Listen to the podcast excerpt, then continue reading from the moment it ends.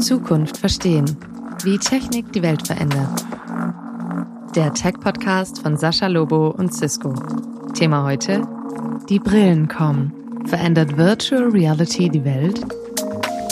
Guten Tag und herzlich willkommen zu einer weiteren Ausgabe von Zukunft verstehen, wie Technik die Welt verändert. Dem Tech-Podcast von mir, Sascha Lobo und Cisco, einem der führenden Technologie- und Netzwerktechnikunternehmen der Welt. Um das mal mit einer Größenordnung zu versehen, rund 80 Prozent des gesamten Internet-Traffic läuft früher oder später durch die Infrastruktur, die Cisco gebaut hat. Das Thema heute ist natürlich anlässlich auch der Brille von Apple, der Vision Pro. Das Thema ist Virtual Reality und Spatial Computing, wie Apple das nennt. Verändert sich dadurch die digitale Realität der Welt? Und der Gast den ich dafür eingeladen habe, könnte niemand passenderes sein als Richard Gutjahr. Hallo, lieber Richard. Hallo Sascha, hallo liebe Hörerinnen und Hörer. Ja, tatsächlich bist du vor allem deswegen passend, weil in einer interessanten, sage ich mal, Parallele sind unsere beiden Jobs gar nicht so unähnlich. Wir sind beide Leute, die die Segnungen und sagen wir mal doch auch Nachteile der Technologie einerseits am eigenen Leib erfahren und andererseits aber auch ans Publikum vermitteln. Ja, das kann man so sagen, oder? Ja. Und da hast du einen Schwerpunkt tatsächlich auch gehabt mit dem, was wir jetzt XR nennen, Extended Reality. Manche Leute nennen es Mixed Reality, andere definieren das vollkommen anders. Manche sagen dazu Metaverse, auch wenn es ein bisschen was anderes oder ein bisschen ergänzter ist. Wir nennen XR und meinen damit alles, was irgendwie zwischen Virtual Reality, Augmented Reality, Mixed Reality, Metaverse und diesen ganzen merkwürdigen virtuellen Welten so passiert, oder?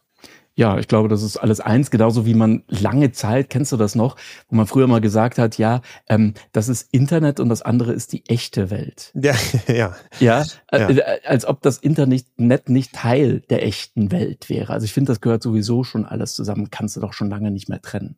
Ist aber, ist aber ein, ein schöner Punkt, weil natürlich dieses echte auch immer zu tun hat mit einem räumlichen Erleben. Ja, also Echtheit und räumliches Erleben ist in den Köpfen vieler Menschen ganz nah beieinander. Ich sage inzwischen übrigens äh, Internet und dingliche Welt. Ja, das geht auch so in diese räumliche Richtung. Und genau in diesem Punkt hat ja Apple einen neuen Begriff erfunden für dieses ganze Getöse. Spatial Computing nennen die das. Was hältst du davon? Ja, das war natürlich ein wunderschöner, wie soll man sagen, Apple Move ähm, auf diesen Hype hin rund um das Metaverse, das ja ähm, Mark Zuckerberg ganz schnell aus dem Ärmel geschüttelt hatte, damals als Frances Hogan, diese ehemalige Top-Managerin bei, bei, bei Meta, beziehungsweise damals hieß das ja noch Facebook, ne? Mhm. Da haben die ganz schnell ein anderes Thema versucht irgendwie zu launchen, damit man auf diesen Skandal von diesen Facebook äh, internas schnell irgendwie ablenken kann. Und haben sie die Firma erstmal Metaverse äh, oder Meta umbenannt und das Metaverse äh, mehr oder weniger auf allen Kanälen irgendwie publiziert und wir Journalistinnen und Journalisten sind drauf reingefallen und haben diesen Begriff natürlich dann gleich übernommen. Und, und, und Tim Cook, also alle haben übers Metaverse gesprochen, nur nicht Apple. Mhm. Und, und irgendwann mal drauf angesprochen, was macht ihr denn eigentlich äh, in, in Sachen Metaverse? Meinte Tim Cook, also der Chef von mhm. Apple, ganz nüchtern, ähm, wir benutzen diesen Begriff nicht. Wir sprechen vom Spatial Computing. Ja. Das, was ich sehr, sehr spannend finde in diesem ganzen Bereich ist, dass wie in vielen Technologiesphären man, wenn man nicht tief drinsteckt und manchmal sogar wenn man tief drinsteckt, gar nicht genau einschätzen kann, A, in welche Richtung geht es? Wann kommt das in Anführungszeichen? Also wann ist es so präsent, dass man nicht mehr dran vorbeikommt? Wann und wie verändert es die Welt? Das ist noch alles ein wenig diffus. Ja, das Metaverse haben wir 117 Filme zur Verfügung gestellt bekommen von Facebook slash Meta von Mark Zuckerberg. Hunderte Versprechungen.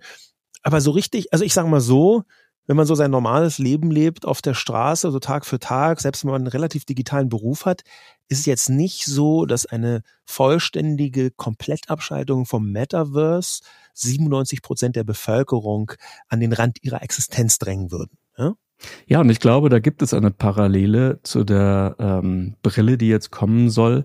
Und die ist sehr, wie soll man sagen, finde ich, finde ich selber sehr spannend, ob es Apple wieder gelingen wird, Du erinnerst dich, als MP3 aufkam, ne, da gab es erstmal so ganz schlechte MP3-Player, die viel zu, ich weiß nicht, kompliziert zu bedienen waren und so weiter. Aber irgendwann mal kam der Moment, wo plötzlich der iPod rauskam und plötzlich trugen alle Menschen so, so weiße Schnüre im aus den Ohren raus. Ja. Ne? Das waren dann ja. diese, diese iPod-Kopfhörer, die durch die Älteren die Farbe, sich erinnern. Ja. durch die Farbe alleine schon so ein Alleinstellungsmerkmal waren. Ja, und dann äh, fünf Jahre, zehn Jahre später kam dann das iPhone und plötzlich begannen die Leute wirklich ernsthaft, also so einen Taschencomputer in ihrer Tasche zu tragen und vor allem vor ihrem Gesicht immer zu führen und dabei irgendwie über rote Ampeln und sonst was zu gehen.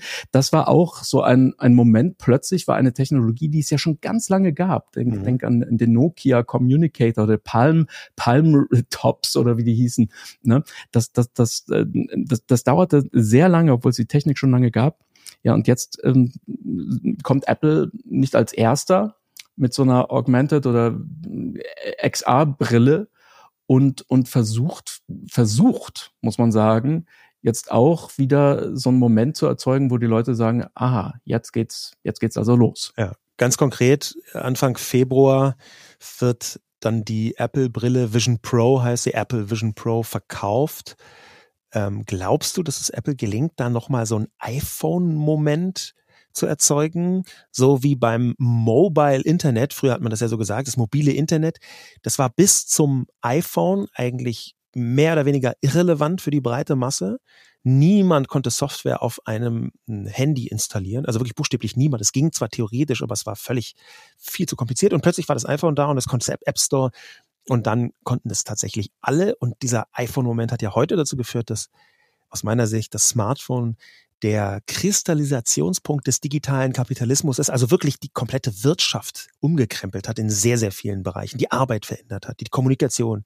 Die meisten Menschen in der westlichen Welt, die unter, ich sag mal, 45 sind, organisieren ihr Leben weitgehend nach Apps und mit Apps. Ähm, glaubst du, Apple gelingt mit der Vision Pro nochmal so ein großer Griff?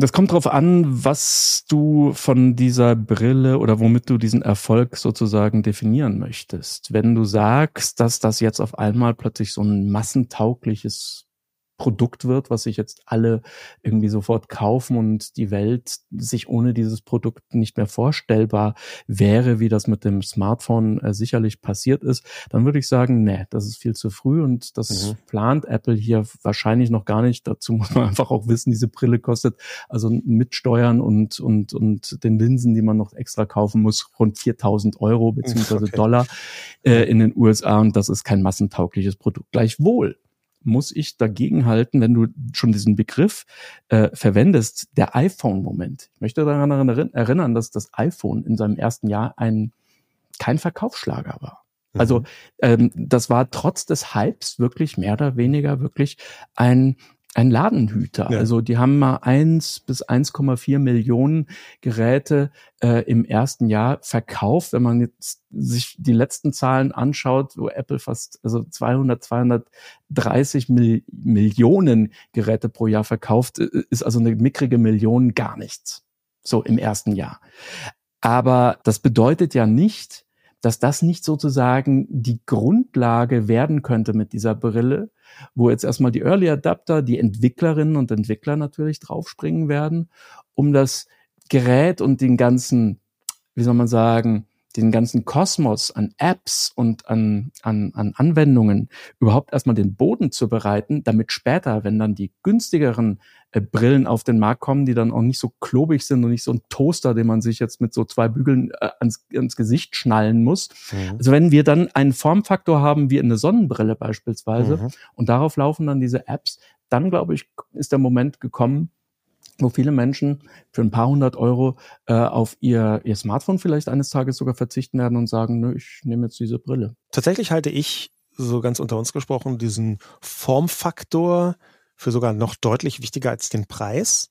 Ja, es ist schon auch so, dass vor dem iPhone niemand so richtig gesagt hätte, ja klar zahlen die Leute in Massen, fast 2000 Euro für ein neues Smartphone. Und nicht nur das, ein nicht geringer Teil der Menschen kauft sich sogar auch noch jedes Jahr ein neues iPhone für 1783 Euro. Also es, das ist ja tatsächlich ein, ein Phänomen, was Apple überhaupt erst im Smartphone-Bereich beziehungsweise im Telefon, Mobiltelefonbereich etabliert hat. Ne? Vorher haben Smartphones deutlich weniger gekostet und auch die Erneuerungszyklen waren bei den allermeisten Menschen kleiner, also bis auf bei den ganz absurden, ähm, wie jetzt zum Beispiel dir oder mir. Aber äh, tatsächlich hat das Apple schon mal geschafft, so komplett alle Vorstellungen umzuwälzen. Erinnerst du dich an den Microsoft-CEO damals, der also in einem Interview ins Lachen äh, ausgebrochen ist? Ein Telefon für was? 700 Dollar? Ja, das kann doch nicht Ihr Ernst sein. Wer kauft sich denn sowas? Der konnte sich ja. gar nicht mehr einfangen, ne? Ja. Und, ja, und ich erinnere mich heute auch 700 Euro war ja. doch eher billig, ne? Ja, ja. Und ich erinnere mich sogar an den Nokia-Chef der nach Vorstellung des iPhones gesagt hat, ähm, Apple ist eigentlich keine Gefahr für uns. Ähm, wir sind ja Weltmarktführer Ne? Also, und äh, das ist ja dann anders gekommen. Ich würde gerne noch mal zwei Punkte äh, äh, herausheben und der eine Punkt hängt damit zusammen, ähm, dass du längere Zeit einen Podcast gemacht hast über virtuelle Welten, über XR ähm, und da von vielen Seiten fachlich drauf geschaut hast. Glaubst du tatsächlich, dass die Zeit von Extended Reality gekommen ist? Oder brauchen wir jetzt nochmal wieder fünf Jahre und nochmal wieder fünf Jahre, so wie uns auch das mobile Internet ungefähr 25 Mal versprochen worden ist? Ja, ich glaube, es dauert also ich glaube nicht, dass das jetzt mit ähm, auch Meta wirft ja jedes Jahr wieder eine neue ähm, Mixed Reality Brille äh, in den letzten beiden Fällen auf den Markt und tastet sich da mehr oder weniger mit seinen Prototypen, die sie dann anfangen zu verkaufen, schon schon schon heran an dieses Thema. Wir erinnern uns daran, es gab ja noch ganz andere Versuche, um um so eine Brille in den Markt zu bekommen. Snapchat zum Beispiel hat mhm. drei, ich glaube sogar schon die vierte Brille am Start, die immer kleiner immer, immer kompakter und immer tragbarer wird, ähm, um genau dieses Thema, nämlich die, diese Augmentation, diese Verbindung von also realen und digitalen oder von haptischen und äh, Dingen und, und, und den virtuellen Dingen sozusagen auf ein Sichtfeld zu projizieren. Ähm, zwei Dinge, äh, Sascha, wo ich glaube, warum es noch fünf Jahre dauern wird. Zum einen, wir haben gerade über den Preis gesprochen. Ich glaube, 4000 äh, Euro, Dollar sind äh, tatsächlich nicht Massen marktfähig. Also das muss noch deutlich runter. Äh, der Formfaktor, den hast du auch schon ähm, angesprochen, der ist einfach noch viel zu klobig.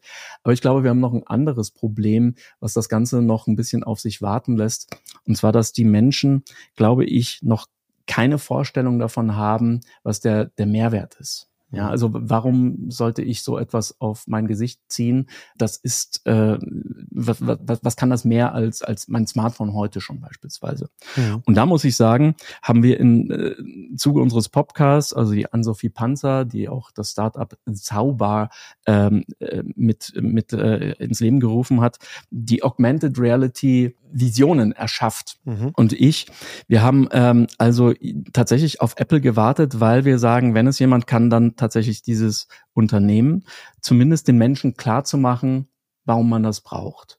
Mhm. Und jeder, der diese Brille jetzt schon, äh, also in den letzten Tagen wird das ja auch an Medienvertreterinnen, Vertreter in New York beispielsweise also ausgegeben. Jeder, der das mal auf dem Gesicht hatte, sagt, krass. Hm. Also ich habe schon viele Brillen auf den Kopf getragen, aber das ist die beste, feinste und, und überzeugendste Version, die ich bislang hatte. Und ich könnte mir zwei Dinge damit super vorstellen, sagen alle Tech-Reporterinnen und Reporter, die ich jetzt in den letzten Tagen gelesen habe. Die einen sagen, es ist ein super Arbeitsgerät. Also man kann damit wirklich unendlich viele Fenster gleichzeitig nebeneinander aufhaben und damit hast du ein viel größeres Arbeitsfeld. Du hast quasi dein Büro immer mit dabei. Ne? Du nimmst es mit ins Hotelzimmer und sitzt plötzlich in deinem Büro und hast alle Fenster offen wie zu Hause oder in deinem großen Hauptbüro irgendwo in deiner Konzernzentrale. Das ist Punkt eins. Und das, was wahrscheinlich viel mehr nutzen werden, was auch jede Technologie eigentlich überhaupt erst über, über, über, die, über die Massentauglichkeit ge gebracht hat, ist Unterhaltung. Mhm. Und du hast jetzt also quasi in deinem Sichtfeld ein, ein, ein, eine Kinoleinwand, die so groß ist wie das größte IMAX-Theater, in dem du jemals gesessen hast und kannst dir das mit in den kleinsten Raum projizieren, weil für deine Augen wirkt das so, als säst du in einem riesigen Saal mhm. und schaust jetzt da deinen Film, deine Serie oder deine Computerspiele an. Und das, glaube ich, wird die, die Menschen überzeugen, zumindest ähm, zumindest äh, für den Anfang. Die Early Adapter werden, glaube ich, da mit die meisten die meisten, ähm, den meisten größten Benefit drin sehen. Dieses Spielen, das ist ja auch immer so die Hoffnung von sehr vielen von diesen Ansätzen gewesen, ganz ausdrücklich zum Beispiel Oculus, was, was Mark Zuckerberg gekauft hat, ähm, weil Gamer etwas weniger preissensibel sind, einerseits und andererseits, weil Gamer und Gamerinnen im Durchschnitt sehr interessiert sind an neuen Konzepten. Natürlich nicht alle, aber es gibt schon sehr viele, die sagen, oh, das möchte ich gerne ausprobieren und das ist noch und das funktioniert. Hm, dass dadurch, dass virtuelle Realität auch schon in vielen Facetten lange eingeführt ein Spielfeld im wahrsten Sinne des Wortes ist, finde ich das auch wiederum spannend. Aber lass uns mal ein bisschen weggehen von diesem Spielen und hin zu diesem tech-relevanteren, nämlich dem ähm, ersten Punkt, über den ich gerne mit dir diskutieren möchte, wie und warum und wann und was sich da durch XR verändert. Top 3. Arbeit und Kommunikation. Kommunikation vor Ort ist in manchen Situationen bisher trotz Videokonferenzsystemen wie WebEx schwer zu ersetzen. Mit XR aber bekommt vor allem berufliche Kommunikation ein noch größeres Spektrum an Möglichkeiten. In einigen Berufen ergibt sich sogar ein völlig neues Arbeitsumfeld, vor allem dort, wo digitale Zwillinge Teil der Arbeit sind. Denn mit XR-Anwendungen lässt sich plötzlich kollaborativ im virtuellen Raum an Plänen, Gegenständen oder Modellen arbeiten, die man vorher kaum sinnvoll gemeinsam gestalten konnte. Zum Teil erprobt und bereits absehbar ist zum Beispiel die Technologie, mit der verschiedene Ärztinnen an verschiedenen Orten zusammen eine Person an einem dritten Ort operieren. Das Cyberkrankenhaus sozusagen. Gut möglich, dass die Werkstatt, das Planungsbüro oder das Forschungslabor der Zukunft keine dinglichen Orte mehr sein werden, sondern im Cyberspace und damit weltweit gleichzeitig zugänglich. Okay, Richard, so ganz konkret die Arbeit und die Kommunikation rund um die Arbeit. Was, du hast es eben schon kurz angedeutet, aber was verändert sich denn da ganz konkret, wenn erst Virtual Reality, Extended Reality, vielleicht ja sogar mit der Apple-Brille, zu einem Massenphänomen wird, zumindest im Büro. Ich glaube, wenn man äh, den Worten des alten Apple-Gurus äh, Steve Jobs folgen kann, dann äh, du erinnerst dich, als er das iPhone vorgestellt mhm. hat, hat er ja diesen wundersch dieses wunderschöne Bild gezeichnet, ne, die, das Internet für die Hosentasche. Mhm. Und jetzt glaube ich, haben wir eine neue Version des Internets oder auch des Bürolebens, und zwar ein Internet, das wir betreten können. Also ein Internet, in das wir tatsächlich eintauchen können, das Teil von unserer Realität oder wir Teil dieser Virtualität werden. Kann, man, kann ja auch umgekehrt betrachtet werden. Ne? Wir betreten jetzt sozusagen virtuelle Welten und digitalisieren uns, um sozusagen ins Internet einzuschließen. Es ist wie so ein Portal. Ja. Der Fachbegriff dafür lautet ja Immersion. Immersion, genau. Immersion. Genau. Das mhm. ineinander verschmelzen gewissermaßen von der Person, die man ist und den eigenen Sinnen und dem, was einem da angeboten wird. Bei der Apple-Brille ganz interessant, kann man den Immersion-Faktor verstellen. Ne? Man kann viel. Das ist ein Drehrädchen am ja. Rand, ne? Und da kannst du wirklich so prozentual sagen, wie sozusagen, wie weit möchte ich mich wegbeamen aus der aus der haptischen Welt, wie du es nennst, oder möchte ich noch so ein Stück weit so die, die Realität, also die die die äh, haptische Welt sozusagen durchschimmern sehen hinter der projizierten Welt. Ja. Total schräg. Der der Mitveranstalter dieses Podcasts Cisco, die haben ähm, ja diese Kommunikationsplattform Webex und da haben die so eine Hologrammmechanik eingebaut, wo für mich zum ersten Mal spürbar war, okay, da gäbe es tatsächlich, du hast gerade von Mehrwert gesprochen, einen sehr greifbaren Mehrwert, Hängt damit zusammen, dass ja in vielen Zirkeln, in denen man so eine klassische Videokonferenz macht, spricht man über Präsentationen, über Schrift, also alles, was zweidimensional völlig ausreichend erfahrbar ist. Ja, also wenn du ein Foto hast oder eine Schrift, dann brauchst du ja keine dritte Dimension, um zu checken, worum es geht. Aber schon sowas wie, sagen wir mal, eine Architektur ja, ganz konkret ein Messestand oder so. Da ist es manchmal einfacher für bestimmte Berufsgruppen, wenn du innerhalb einer Videokonferenz eine 3D-Möglichkeit hast, um überhaupt zu zeigen, was du meinst oder was Phase ist oder ein Produkt vorzustellen oder eine Schulung zu machen zu diesem Produkt. Dieses, dieses Holog diese Hologramm-Anwendung da von Webex, da habe ich in dem Film dazu zum ersten Mal gecheckt. Also nicht nur so vom Wissen her, sondern von der Nachvollziehbarkeit her. Aha, nee, es gibt schon Berufsgruppen, da ist die Möglichkeit, dreidimensional zu sprechen, ein echter Vorteil, beziehungsweise überhaupt macht es erst möglich, sich nicht dinglich zu treffen, sozusagen. Das erinnert mich so ein bisschen an äh, den allerersten Star Wars Film. Du musst mir helfen, Obi-Wan Kenobi. Ja, da kommt dann Prinzessin Leia in den Raum gebeamt und alle im Kinosaal so, boah, wow, haben wir noch nie gesehen, ne? Da taucht dieses Hologramm, ja. das dann auch immer so ein bisschen flackert und so, so, so, so analog wie eine Schallplatte. Aber trotzdem steht dann Le Prinzessin Leia, die mit diesen Schneckenhaaren äh, am, am Kopf, also dann plötzlich, also mitten im Raum, ähm, eine Projektion Information aus, äh, aus, aus dem Roboter R2D2 äh, in den Raum rein. Und jetzt, Sascha, jetzt haben wir das. Ich finde das schon ziemlich geil. Ja, wir haben's und es lässt sich in sehr, sehr vielen Bereichen tatsächlich so an, als könnte es life-changing sein. Ja, also ähm, die überzeugendsten Beispiele, wo klar ist, okay, da haben wir wirklich einen Vorteil im rein jetzt was die Arbeit angeht. Ja, ich war ja noch nicht nicht nicht im Privatleben von Menschen. Die, die ich da kenne, die kommen aus dem Healthcare-Bereich.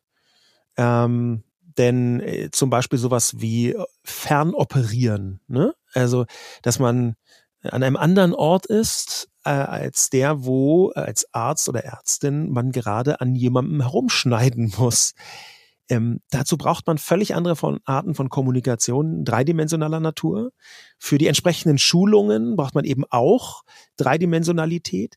Ähm, und wenn wir jetzt so merken, okay, klar, wir brauchen einen zugeschalteten Experten bei einer Operation. Eine Fachperson, die genau für diese Art von Operation, die ist, die weltweit äh, schon am häufigsten getan hat, dann ist natürlich deren Rat sehr, sehr viel wertvoller, wenn die jetzt nicht nur so ein komisches Kamerabild hat, sondern diese Situation dreidimensional, vielleicht sogar interaktiv dreidimensional wahrnehmen kann. Und das war für mich auch so ein Punkt, wo ich gesagt habe, okay, krass, wir sind sehr viele Sachen gewohnt, wo wir noch nicht mal theoretisch drüber nachdenken, dass die auch äh, teleartig bearbeitet werden können aus der Ferne. Und plötzlich geht das ja vielleicht doch. Ne? Also aus der Ferne zu operieren, hätte man vor zehn Jahren gesagt, na ja, da gab es zwar die ersten Ansätze, aber auf der Straße hätte man Leute gefragt, nie Quatsch. Wenn sich sowas wie die Brille durchsetzt, wenn diese Technologien tatsächlich massenfähiger werden, viele von denen sind noch am Anfang und dann sind eher so Infrastrukturen wie eben jetzt das beschriebene WebEx vorhanden, aber die konkreten Anwendungen müssen noch ausgebaut werden, dann wird plötzlich relativ klar, dass wir in eine neue Ära eintreten können, wie Arbeit digital übertragen und übertragbar wird. Ja, ich würde da noch nicht mal so weit gehen äh, und so speziell werden wie bei einem bei einer Not-OP oder so etwas. Das geht schon im Alltag. Ich hatte neulich einen Unfall mit meinem Tesla, da ist mir rein, jemand reingefahren und da ist der Sachverständige tatsächlich, hat sich über mein Telefon zugeschaltet mhm. und hat mir eingeblendet, also auf meinen Bildschirm, in welchen Winkel ich das Telefon halten muss, damit er sich sozusagen genau den Schaden anschauen kann. Und da mhm. hat er mir so ein, so ein Computermodell eines Teslas auf meinen Bildschirm projiziert und ich musste die Kamera dann nur so hin und her schieben und drehen, bis es genau drüber lag. und dann hat er das Bild machen können. Und damit hat der sich natürlich eine Anfahrt äh, von Frankfurt nach München erspart.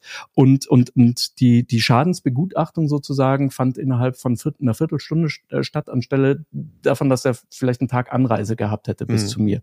Solche Dinge finde ich sehr enorm und ich drehe es nochmal ein bisschen weiter jetzt in den Consumer-Bereich rein, Sascha. Mein Vater ist bettlägerig und der hatte eine, eine, einen, einen schlimmen Sturz letztes Jahr und ich muss ihm das so häufigeren irgendwie seinen Computer reparieren. Das ist kein Problem, ich kann mich auf seinen Mac zuschalten, aber bei seinem Telefon, da äh, weist man mir aus. Und wenn der jetzt so eine Brille hätte und er setzt sich die Brille auf und ich zeige ihm dann sozusagen genau äh, das Menü und wo er dann drücken muss und wo er mhm. sozusagen was findet im Menü, das, das, das würde so viel Zeit ersparen und, und diesen Menschen wirklich helfen. Und der muss dann nicht irgendwie verzweifelt irgendwie in der Nachbarschaft fragen, ob es irgendjemanden gibt, der, der ihm das erklären kann, weil sein, sein Sohn einfach äh, 200, 300, 400 Kilometer entfernt irgendwo in einer anderen Stadt sitzt. Solche Dinge, glaube ich, werden Killer-Anwendungen auf dieser, auf dieser Reise hin zu dieser Mixed Reality. Ja, und jetzt ist es Zeit für unsere genau dazu passende Cisco Story. Cisco Story. Die Cisco Story heute zum Thema WebEx Hologram. Sascha, ich habe mir als Neujahrsvorsatz vorgenommen, mehr Neues auszuprobieren. Mhm. Damit kann man ja nicht früh genug anfangen, deshalb würde ich sagen, wir gestalten die Cisco Story heute mal ein wenig anders. Nämlich mit dir. Was hältst du davon? Ja, also ich, du weißt, ich bin wirklich großer Fan davon, Neues auszuprobieren. Schauen wir mal. Erzähl mal. Super. Denn Cisco hat, wie der Zufall so will, passend zu dieser Folge eine wirklich innovative Technologie im Repertoire. Im Gespräch seid ihr ja schon auf Mixed Reality eingegangen, also die virtuelle mit der Kohlenstoffwelt verschmelzen zu lassen. Absolut, genau. Aber es geht ja nicht nur um die Hardware. Deshalb lasst uns kurz über die Software sprechen. Und zwar Ciscos WebEx Hologram. Okay. Ja, das, wir reden kurz im Podcast drüber, aber erklär mal, das finde ich sehr, sehr spannend. Ja, super. Denn mit einem Augmented Reality Headset könnten wir eine 3D-Videokonferenz abhalten, als würden wir uns gegenüber sitzen, klar. Aber WebEx Hologram ermöglicht auch, im Gespräch virtuelle Objekte zu sehen und zu steuern, zum Beispiel zu drehen oder zu vergrößern. Und jetzt stell dir mal vor, wir würden nicht podcasten, sondern hätten so einen richtigen Job. Wie Motoren entwickeln, architektonische Modelle herstellen oder Autos designen. Ich weiß jetzt gar nicht, ob ich mir das vorstellen möchte, so 9 to 5 ehrlich gesagt, aber... Oh, doch, doch, mach mal. Also, Cisco hat ein Capturing-Device entwickelt, eine Art Screen, in den zwölf Kameras integriert sind. Damit wird dann die Umgebung und eventuelle Gegenstände so aufgezeichnet und übertragen, dass wir uns gemeinsam in Echtzeit das gleiche Hologramm anschauen und damit per Gestensteuerung interagieren können. Zum Beispiel mit den Händen die Bauteile eines virtuellen Motors auseinandernehmen und untersuchen. Alles, was man dann noch braucht, ist ein Headset und schon ist man dabei. Die Kameras erkennen dann unsere Handbewegungen und übertragen die Auswirkungen in Echtzeit auf das virtuelle Modell. Wie klingt das für dich, Sascha?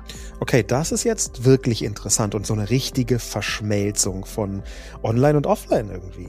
Ja, und WebEx Hologram funktioniert wirklich mit allem, was virtuell und digital dargestellt werden kann.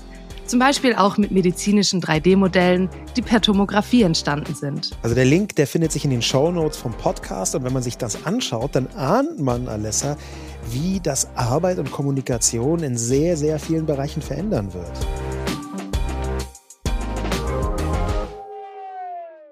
Das war also die Cisco Story und jetzt machen wir weiter im Gespräch mit Richard. Es gibt ja einen Bereich, da würde ich sagen, da hat man erst vor ein paar Jahren gemerkt, oh, eine Videokonferenz, die ist ja in manchen Bereichen viel wertvoller als ein Telefongespräch. Ein Meeting kann auch online durchgeführt werden. Das war ein relativ langer und zäher Prozess außerhalb von uns super digitalen Leuten, dass das, es brauchte, fürchte ich, sogar eine Pandemie, um noch den allerletzten Leuten zu, mitzuteilen, wow, manchmal geht halt auch eine Videokonferenz, statt sich irgendwo dinglich vor Ort zu treffen. Aber ganz lange Zeit waren viele Leute davon überzeugt, das ist doch kicky. Ja, das braucht man nicht. Das kann man, das muss man alles live machen. Das kann man ja nicht anders abbilden. Glaubst du, dass ein ähnlicher Mechanismus mit so virtuellen Meetings eben im XR-Raum stattfinden wird. Also werden jetzt sagen noch die allermeisten Leute, ich kenne, hey, wozu brauchen wir das? Ne? Bei dieser Facebook-Vorstellung des Metaverse äh, wurde es gesagt, bei, bei Apple wurde es gesagt, wozu brauchen wir denn uns zu treffen äh, im, im Metaverse oder in der virtuellen Welt? Äh, das reicht doch völlig, wenn man eine Videokonferenz hat. Und glaubst du, dass da der gleiche Effekt stattfindet? Und wir in fünf Jahren sagen, na klar braucht man das. Nicht überall, aber da und da und da ist das super wichtig. Was ich so lustig finde, Sascha, ist, dass gerade die beiden Beispiele, die du genannt hast, nämlich sowohl Meta als auch äh, Apple, dass, dass also die äh, Firmenbosse darauf bestehen, dass ihre Mitarbeiterinnen und Mitarbeiter mindestens drei Tage die Woche wieder zurück ins Büro kommen. Das heißt also, alles ja. lässt sich offenbar selbst mit diesen Killer-Applikationen und den, und den Brillen, zu denen Mark Zuckerberg übrigens auch seine Mitarbeiter verdonnert hat, die tragen zu müssen, ne, für, für Meetings. Also alles scheint mit denen noch nicht abbildbar zu sein. Ich erinnere daran an Sensorik. Ich erinnere daran einfach auch an die Serendipity, dass man in der Tee- oder Kaffeeküche einfach mal zufällig übers Wetter spricht und auf einmal dann eine ganz geile Idee hat, die einem dann auch beruflich irgendwie weiterbringt. Das mhm. heißt, solche Dinge, die werden sich durch Technologie alleine wahrscheinlich noch, noch nicht lösen lassen. Aber ich bin ganz bei dir. Natürlich. Also, äh, wie, würden wir wieder zurückgehen wollen zu alten Telefonzellen oder zu Telegrammen oder zu Rauchzeichen? Sicherlich nicht. Das wird ein weiterer Schritt sein, sozusagen uns alle miteinander zu verbinden. Und wir werden, glaube ich, schnell feststellen, was sozusagen der Mehrwert ist und was eher nur so, wie du es genannt hast, Kiki Kokolores ist einfach, wo wir einfach nur so technikgeil sind, dass wir sagen, wir machen es, weil es geht. Aber eine ganze Zeit lang bei der Einführung, die wir jetzt erleben, mit der Brille quasi so der, der einer der Startschuss, vielleicht der wichtigste Startschuss, eine ganze Zeit lang wird es noch so weitergehen, dass man sagt, ist das nicht schwierig, ist das nicht zu viel, ist das nicht nervig? Ist das nicht, ist das nicht gefährlich? Die Technik ist immer nur so gut oder so schlecht, was wir halt damit machen. Und dazu gehört natürlich auch immer eine Menge Aufklärung. Und ich glaube, die ist am Anfang ganz besonders vonnöten, ähm, damit man eben das Ganze eben auch mh, hm, wie soll man sagen, dem auch einen, einen ethischen, moralischen und auch einen ja, nutzbringenden ähm, Zweck gibt äh, für, für, für die Gesellschaft und, mhm. und nicht nur eben auch für die Tech-Milliardäre, die einfach sagen, ach, wir machen mal alles, was möglich ist, heizen die Gesellschaft auf mit, mit, mit Algorithmen, die einfach Extremisten äh, zu Popstars machen. Und wenn danach die Demokratie als Kollateralschaden hops geht, dann sitzen wir in unserem gut geschützten Bunker äh, auf Hawaii und, und, und warten, bis der Sturm vorbei ist. Das kann es mhm. ja nicht sein. Ne? Und ich glaube, mit dieser Brille vielleicht nicht, aber wir haben ja auch noch ein paar andere Technologien, die jetzt zeitgleich über uns hereinbrechen.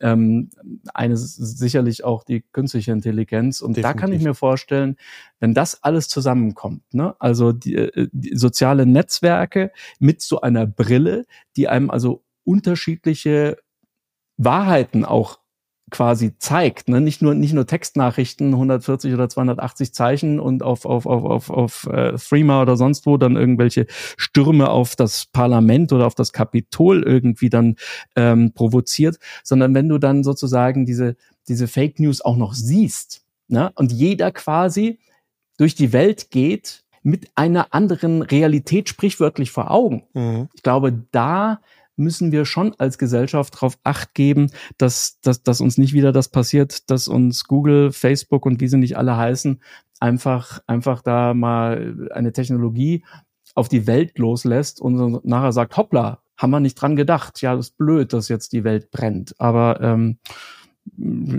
vielleicht beim nächsten, im nächsten Leben. Tatsächlich würde ich gerne mit dir ähm, auf jeden Fall später noch über diese Symbiose oder diese Kreuzung aus künstlicher Intelligenz und Extended Digital Reality sprechen. Ich würde gerne vorher aber einen Schlenker machen über einen Bereich, der irgendwo zwischen dem Bereich Jugend ist, den wir angesprochen haben, und diesen, dieser Sphäre der Arbeit und der Kommunikation. Die Rede ist natürlich von Bildung, weil dieser große Bereich Bildung, und zwar egal, ob das schulische Bildung ist, wo es in Deutschland bestimmt schon in kaum länger als 135 Jahren erste Ex Experimente mit Extended Reality vom, von der Kultusministerkonferenz geben wird, oder ob das Fort- und Weiterbildung ist, oder ob das Schulungen sind, die inzwischen ja alltäglicher Gegenstand von ganz vielen Unternehmensprozessen sind. Der Bereich Bildung und Extended Reality, auch gerade mit der Apple-Brille, der scheint wie füreinander geschaffen. Und da hören wir erstmal eine grobe Zusammenfassung von diesem Punkt. Top 2. Bildung. Die meisten Fachleute antworten auf die Frage nach der intensivsten Veränderung durch Extended Reality wohl Bildung in allen Formen und Varianten.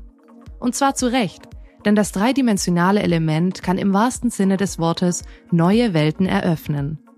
In der Medizin, wenn man in ein schlagendes Herz spaziert, in der Geschichte, wenn man bei der Niederlage Napoleons in Waterloo dabei ist, oder viel alltäglicher, wenn man eine Montageanleitung nicht nur auf Papier, als PDF oder als Video betrachten kann, sondern als Augmented Reality Projektion über die echten Bauteile eines Geräts.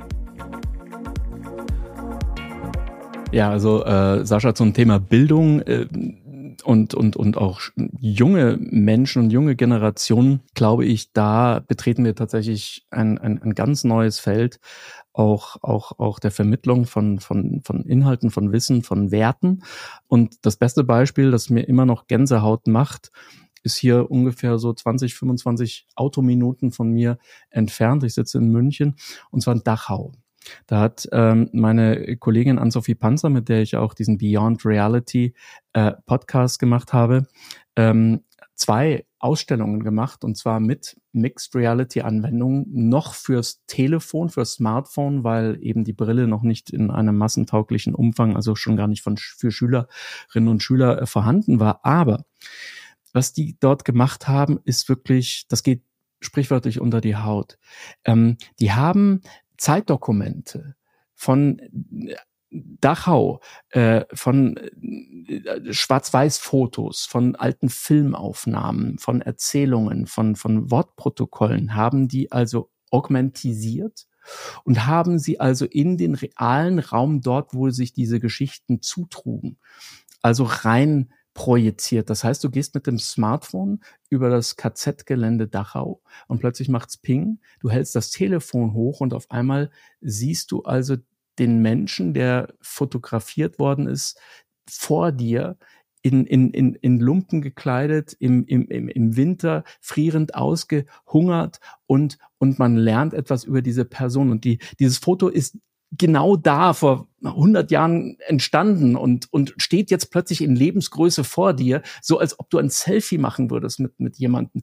Und, und auf einmal ist ein Geschichtsbuch nicht mehr zweidimensional etwas, was man für die Schule auswendig lernen musste, sondern auf einmal bist du bist du quasi weggebeamt in diese Zeit oder umgekehrt. Dieser Zeitzeuge, der natürlich schon lange tot ist, äh, ist plötzlich mit dir quasi, äh, steht unmittelbar vor dir. Das macht was mit dir, Sascha. Das, das, das, das, das geht dir nahe und auf einmal verstehst du, äh, hast du einen ganz anderen Zugang zu diesem, zu diesem Thema. Und ich glaube, ähm, dass das, das, das kann gerade im Bildungswesen eine völlig neue Form von, von, von Wissensvermittlung auch, auch schaffen. Ja, du hast das extrem eindrucksvoll beschrieben wo eine solche Technologie ganz konkrete, spürbare Veränderung hervorbringt. Und das ist ja sogar noch eigentlich ein Thema von, äh, Überthema äh, von Bildung, ähm, wo es um Erleben geht, dass plötzlich Bildung eine Erlebniskomponente bekommt, die früher vielleicht vor Ort nur erahnbar war wo man aber auch einerseits guten Willen und andererseits Fantasie brauchte, um das wirklich nachvollziehen zu können. Und auf einmal wird einem die räumliche Nachvollziehbarkeit, ich möchte fast sagen, in die Fresse gesteckt. Also ja absichtlich so ein bisschen grob formuliert. Ja. Weil das, was du gerade gesagt hast, das ist einer, ich glaube, einer der krassesten und zugleich edelsten Zwecke, für die ich mir das vorstellen kann. Nämlich die Vermittlung, die ja wenn man sich umschaut heute in der Welt, auch wichtiger ist als je zuvor, die Vermittlung von geschichtlichen Ereignissen, speziell in Deutschland, wo äh, Generationen plötzlich gar nicht mehr so drauf schauen, wie wir gedacht hätten, dass es eigentlich notwendig sein muss und notwendig bleiben muss. Dieser Geschichtskontext ist einer, gerade wenn ich von Bildung spreche und Dreidimensionalität, ähm, dann gibt es da aber ja auch die Pandemie, von der wir äh, gesprochen haben, wo plötzlich klar geworden ist, es können immer Dinge passieren, wo Bildungssituation aus der Ferne etabliert werden muss. Am Anfang dachten wir, das ist ja nur Pandemie. Dann waren auf einmal Hunderttausende Schulkinder aus der Ukraine in Deutschland und brauchten Teleunterricht, brauchten Fernunterricht. Ähm, Homeschooling war ein Begriff, der vorher irgendwie komisch belegt war und plötzlich war der relativ häufig zu hören und zu finden. Also wir sehen Entwicklungen hin zur Dezentralisierung von Bildung auch manchmal in anderen Bereichen. Wie siehst du denn, ist gehört in fünf Jahren, in zehn Jahren oder in einem Zeitraum X eine solche Brille zum Standardinstrumentarium der Schule, weil man halt Montag und Freitag Exkursionen macht in die Vergangenheit, in die Geschichte, in die den Mikrokosmos, in den Nanokosmos von Zellen, in den Makrokosmos von entstehenden Sternen oder so? Das sind sehr schöne Bilder und äh, Sascha, wir sind ungefähr ein Jahrgang. Ich weiß nicht, wie es bei dir war, aber äh, ich erinnere mich noch daran, wenn dann der Biologielehrer plötzlich mit so ne, mit dem Videowagen in den Raum kam ähm, und dann durften wir uns so einen Lehrfilm 10 oder 20 Minuten anschauen, wie, weiß ich nicht was, das äh, endoplasmatische Retikulum, Kraftwerke der Zelle oder was auch immer dann plötzlich funktionieren und das sind dann irgendwelche ähm, äh, Aufnahmen irgendwie vergilbt noch aus den 70er Jahren, die sie dann auf VHS noch kopiert hatten. Das war ganz, ganz, ganz furchtbar. Und jetzt kannst du tatsächlich so eine Zelle betreten. Jetzt kannst du quasi durch deinen Körper reisen. Und das hat sicherlich nochmal einen ganz anderen Lerneffekt äh, auf, auf, auf junge Menschen und wahrscheinlich auf alle Menschen als, als, als so ein, so ein Super 8-Film, der jetzt mal irgendwie auf, auf VHS kopiert wurde. Ich glaube aber, es gibt noch eine ganz andere Dimension, auf die wir schauen sollten, je digitaler auch die Bildung wird. Und zwar wird das der unmittelbare Umgang auch miteinander sein. Wenn wir alle, ich äh, kann ein Beispiel nennen, das ein bisschen über die Pandemie hinausgeht. Meine Kinder, ähm, damals acht und zehn Jahre alt, haben die Pandemie also quasi wie viele Kinder auch so erlebt, dass man also plötzlich aus dem Schulunterricht rausgerissen worden ist und dann eben Homeschooling hatte. Ähm, meine Kinder leben in Israel und die wurden jetzt erneut aus ihrem aus ihrem Klassenzimmer rausgerissen und äh, mussten also mehrere Wochen, Monate lang also rund um die Welt unterrichtet werden, weil in ihrem Land ein, plötzlich ein Krieg tobte und äh, ein, ein geordneter Klassenzimmerunterricht so nicht möglich war. Und zwei Dinge sind mir aufgefallen und die haben mir sehr zu denken gegeben. Zum einen lässt sich auch hier die Digitalisierung nur bis zum gewissen Grad sozusagen, also beziehungsweise ein Klassenzimmerunterricht ersetzen durch Digitalisierung. Und da mögen die Brillen sicherlich die nächste, nächste Epoche sein. Aber etwas anderes, glaube ich, ist noch ein ganz wichtiger Lerninhalt, den wir vergessen haben, und zwar schon in den letzten 20 Jahren, nicht nur bei uns in Deutschland. Und das ist der direkte Umgang miteinander.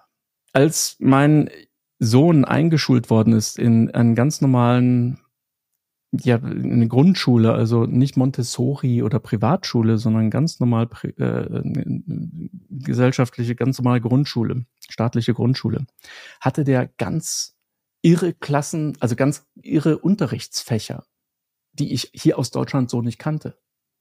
Eines dieser Unterrichtsfächer war ein Regelfach, also das musste jeder auch haben, das lautete Gefühle, Gefühle. Und ein weiteres Schulfach war Meditation. Mhm und ein drittes war dann Schach.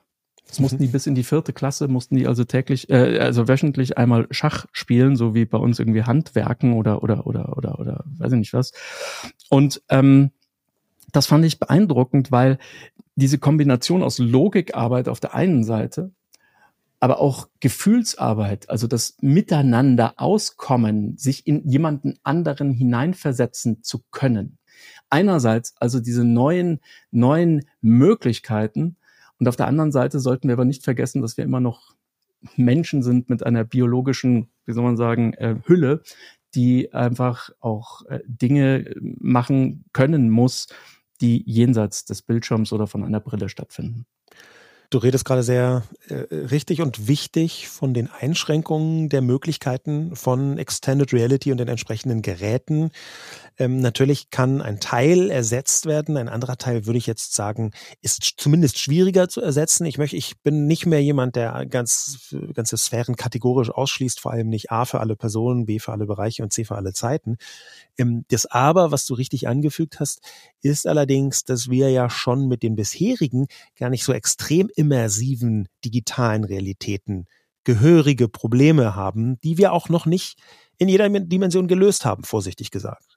Ja, wir haben hm, zwischen Propaganda, Fake News, wir haben äh, natürlich das, was mit sozialen Netzwerken einhergeht, eine Mobilisierung, nicht nur im Guten.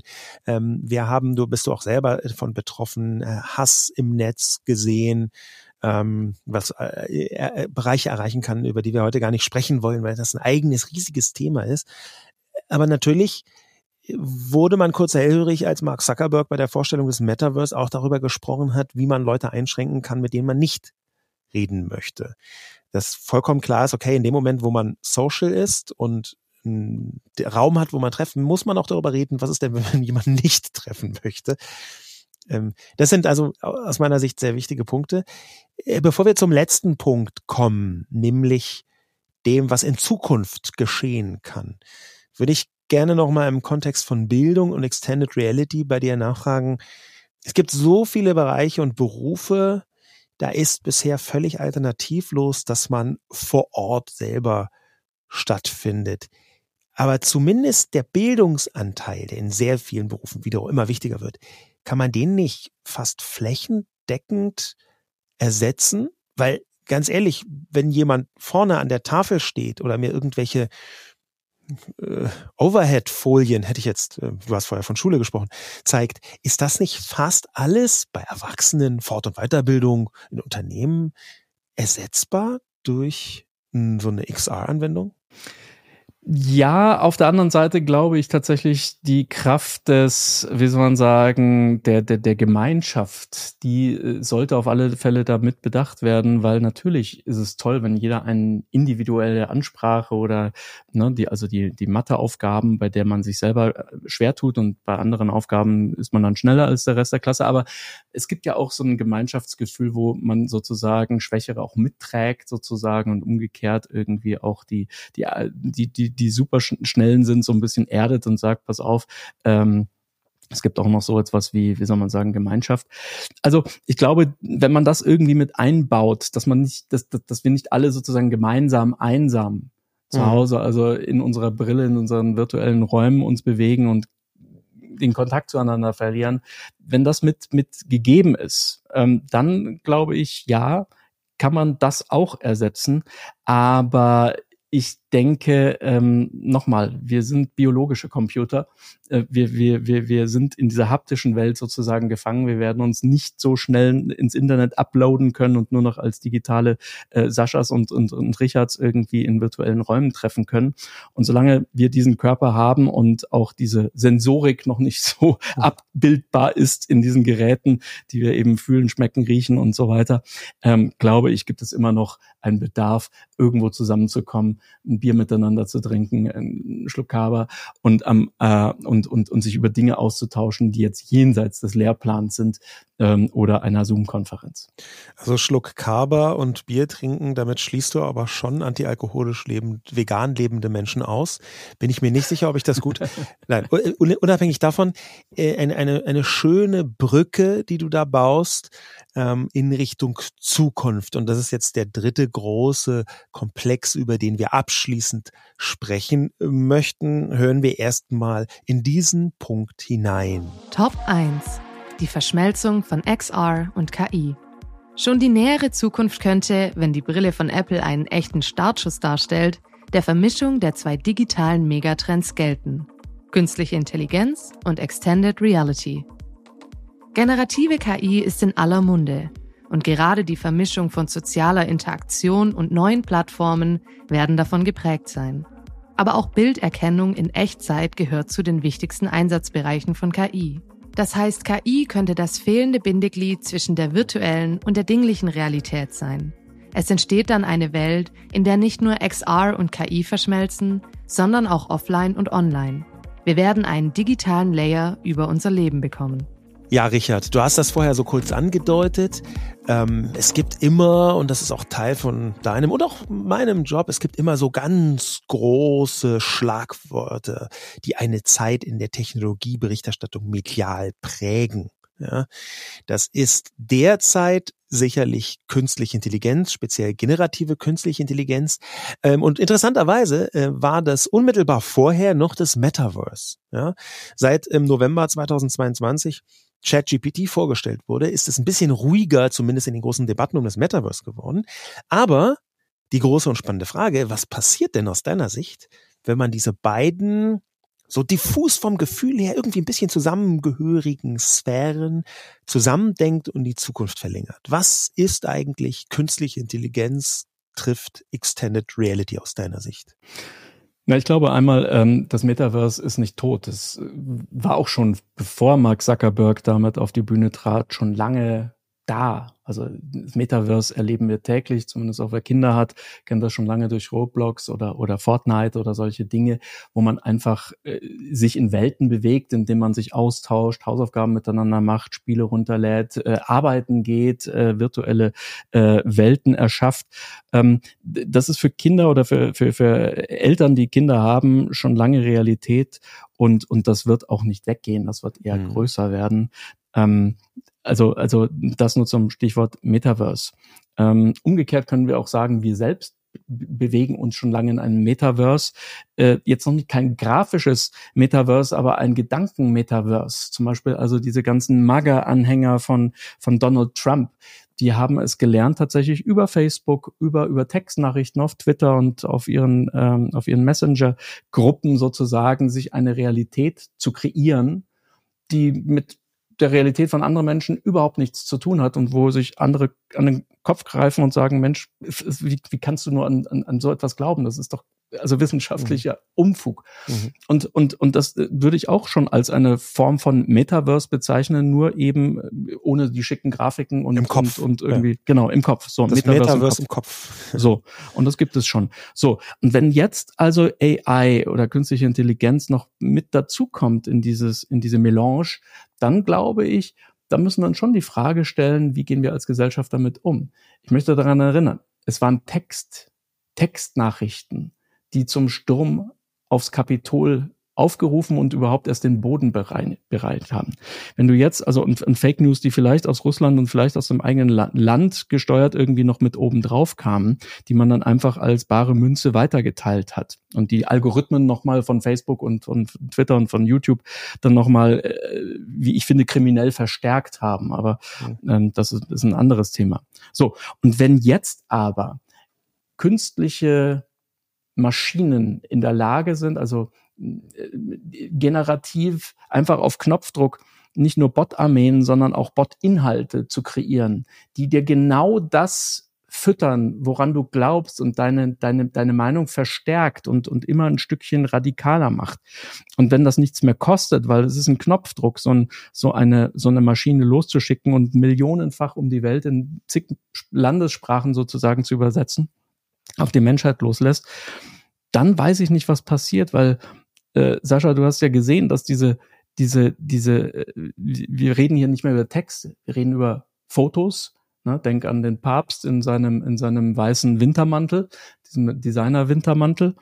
Oder denk an Video ne, wo du plötzlich wie selbstverständlich auf Knopfdruck eine, eine Technologie, die Industrial Light and Magic vor 20, 30 Jahren wie hunderte von Millionen Dollar gekostet hat, um irgendwie den Terminator zu animieren, hat jedes Kind mittlerweile also in, auf seinem Smartphone und kann da per Knopfdruck irgendwelche, irgendwelche Menschen was, was Dummes sagen lassen, ihre Stimmen klonen. Ich sehe total, dass du dieses äh, diesen Erlebnishorizont im Negativen auf jeden Fall für extrem wichtig hältst. Ich versuche ja das, genau das, was du sagst, für mich immer ins eher Positive zu wenden. Ja, das hört sich vielleicht absurd an, aber es ist schon mein Wunsch, da mit einem optimistischen Blick ähm, diese Technologie auch mit zu prägen. Die Art und Weise, wie wir öffentlich drüber reden, die prägt ja auch immer, wie eine Technologie verwendet wird. Jetzt im klitzekleinen Detail nur, aber ich glaube, das ist trotzdem kein völlig unwichtiger Baustein.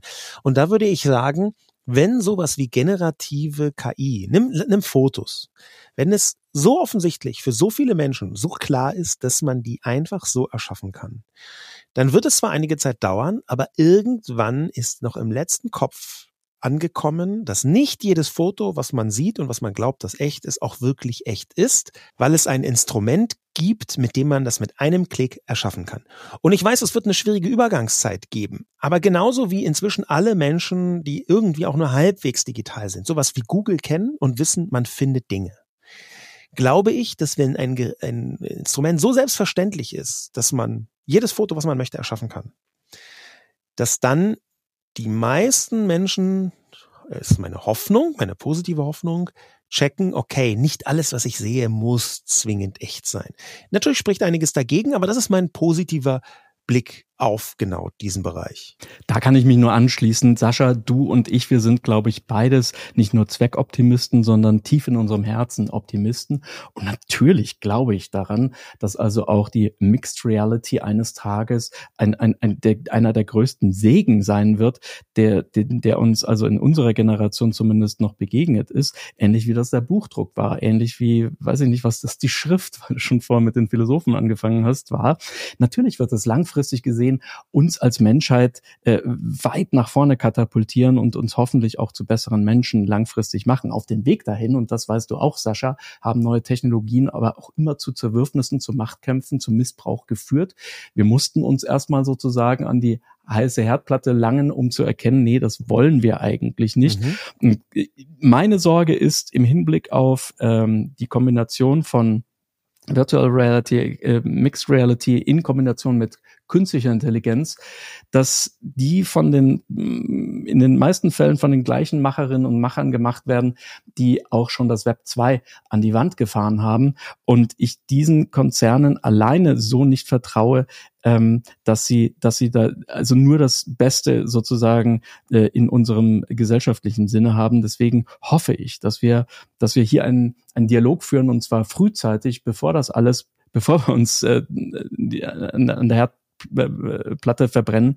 Ähm, und, und, und, und deswegen hoffe ich, dass auch die Politik aber auch jeder Einzelne von uns sich frühzeitig einfach mit diesen Themen beschäftigt. Ich finde, es ist äh, nicht gut, wenn, wenn wir mit einer Technologie plötzlich konfrontiert werden, die wir, die wir nicht verstanden haben und mhm. die manchmal in manchen Fällen, wenn wir über AI sprechen, noch nicht mal mehr die Macherinnen und Macher dieser Technologie selber verstehen. Ja, das, das Verstehen, das Verständnis halte ich für absolut essentiell. Lass uns vielleicht mal in einen positiven Hoffnungsbereich reingehen, in diesem äh, in dieser Sphäre zwischen künstlicher Intelligenz einerseits und Extended Reality andererseits. Ich hatte äh, vorhin schon kurz gesprochen von sowas wie einer ähm, 3D-Videosprechstunde im Metaverse, ja, was, was Cisco angeboten und getestet hat. Mit künstlicher Intelligenz ließe sich dann das ja noch weiter spinnen und denken, okay, wenn da jemand ist, der eine solche Brille auf hat, ähm, dann kann bis hin zu einer Diagnostik durch eine KI im virtuellen Raum Medizin, Telemedizin, da ist das Tele endlich mal richtig verwendet, Telemedizin ähm, eine völlig neue Größenordnung erfahren. Ne? Also dieser, dieser Punkt, wo wir heute schon sind, dass man so ExpertInnen, Fachleute dazuschalten kann und die haben dann ähm, eine, eine 3D-Anmutung von dem, was da vor Ort auch passiert und können sich damit beschäftigen. Das hat dann plötzlich auch so die KI-Mustererkennung mit dabei. Ne, dann werden bestimmte Hautveränderungen äh, äh, von der KI viel schneller erkannt, die mit dabei ist, ja, die du immer in der Brille trägst. Also angenommen, es ist halt die Apple-Brille, ein bisschen schlanker, ein bisschen schöner. Und die Brille blendet dann der Ärztin ein, oh, da, da müssen wir nochmal genau hingucken. Das kann zu 97,2 Prozent ein schwarzes Melanom sein oder wie auch immer. Und ähm, solche, solche Mechaniken, die sind doch eigentlich extrem vielversprechend. Du hast eine Brille auf, die zeichnet dir ein digital angereichertes Bild der Welt, wenn es jetzt so eine Mixed Reality Anwendung ist. Und diese digitale Anreicherung passiert durch eine Kamera in der Brille in Echtzeit als KI-Analyse, so dass du sie sehen und hören kannst. Und plötzlich hast du ein völlig neues Weltverständnis. Du weißt, jederzeit, wo die Himmelsrichtungen sind, wo du langgehen musst. Du weißt, dass der Bus, zu dem du eigentlich möchtest, ein bisschen zu spät ist und gehst deswegen woanders an. Du ahnst schon, was da hinten für ein Bauwerk kommt, weil es dir eingeblendet oder sogar gesagt wird. Das ist doch eigentlich ein Match made in heaven, oder?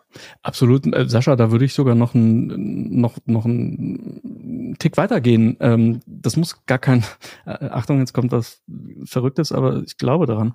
Es muss nicht mal ein echter Arzt sein. Es kann ein, ein virtueller Arzt sein.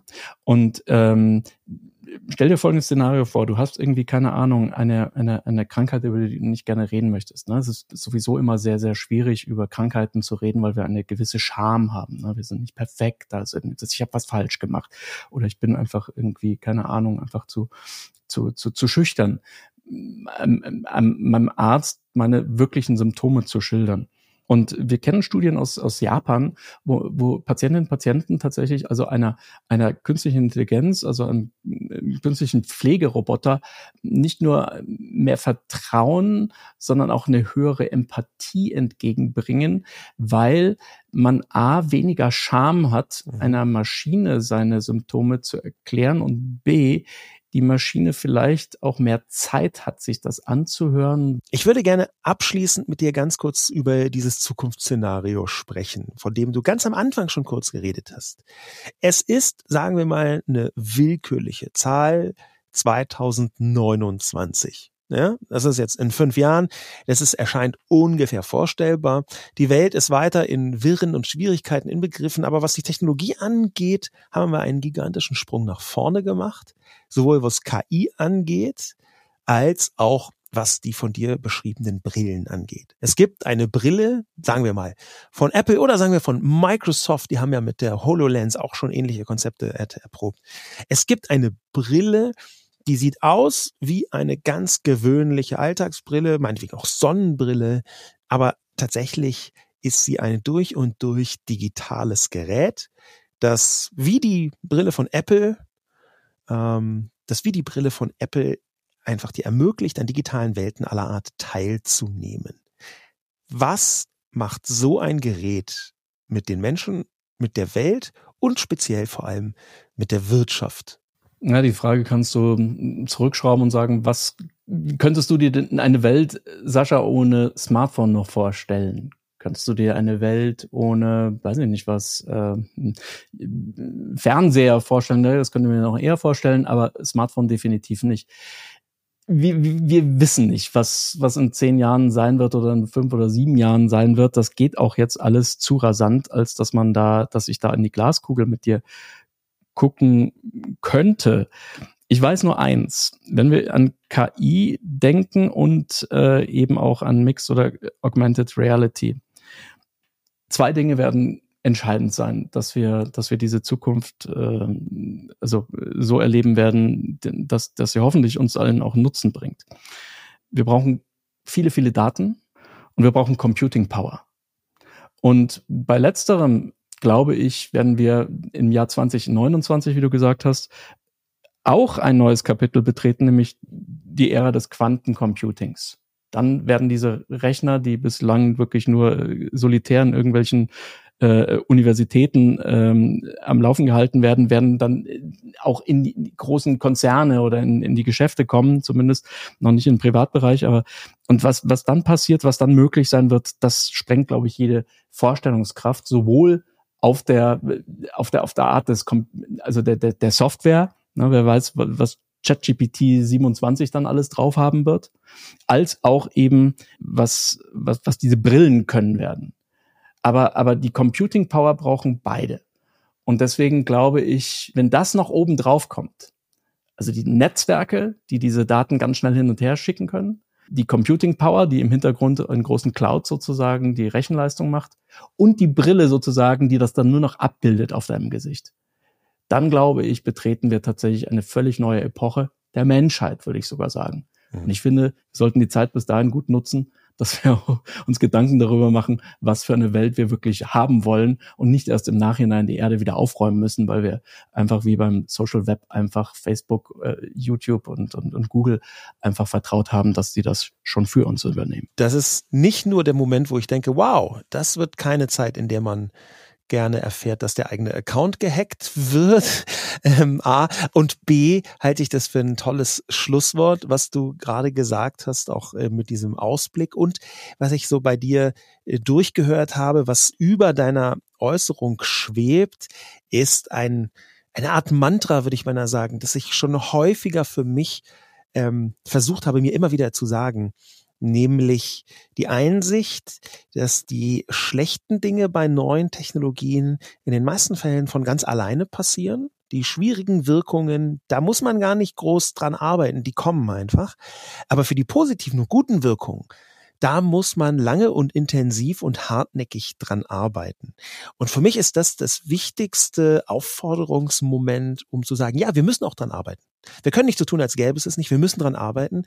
Speziell in dieser Zukunftsvision, die du gerade gemacht hast, wo sich drei Elemente treffen. KI, XR und Quantum Computing. Lieber Richard, tausend Dank, dass du da warst. War super spannend. Vielen Dank für deine vielen Einblicke. Ähm, ganz herzlichen Dank, dass du da warst.